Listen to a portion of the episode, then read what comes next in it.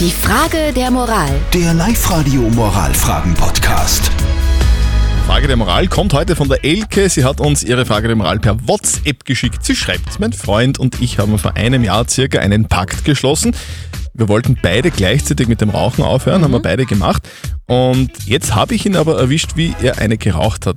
Kann ich von ihm verlangen, dass er sofort wieder aufhören soll? Ihr habt uns auch eine WhatsApp reingeschrieben äh, und zwar die Elke. Sie schreibt, ich würde einfach daran erinnern, dass ein Pakt besteht und darauf hoffen, dass er ein schlechtes Gewissen bekommt und wieder aufhört zu rauchen. Der Clemens schreibt, äh, dein Freund wird schon wissen, was er macht und einmal Suchtler, immer Suchtler, der wird wahrscheinlich gar nie mehr aufhören.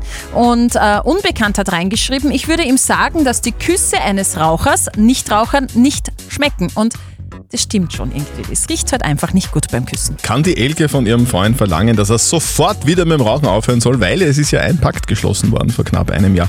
Was sagt unser Moralexperte Lukas Kehlin von der katholischen Privatuni in Linz zu diesem Thema? Eine allgemeine Regel besagt, dass man Versprechen halten soll. Und was ist ein Pakt anderes als ein gegenseitig gemachtes Versprechen? Und hier können Sie durchaus ihn an das Versprechen, den Pakt, wie Sie es nennen, erinnern. Doch zugleich werden Sie ihn nicht dazu zwingen können, seine Freiheit zu rauchen, können Sie ihm so oder so nicht wegnehmen. Ob man bei einer Nikotinsucht zu Recht von Freiheit spricht, ist dann nochmal eine andere Frage.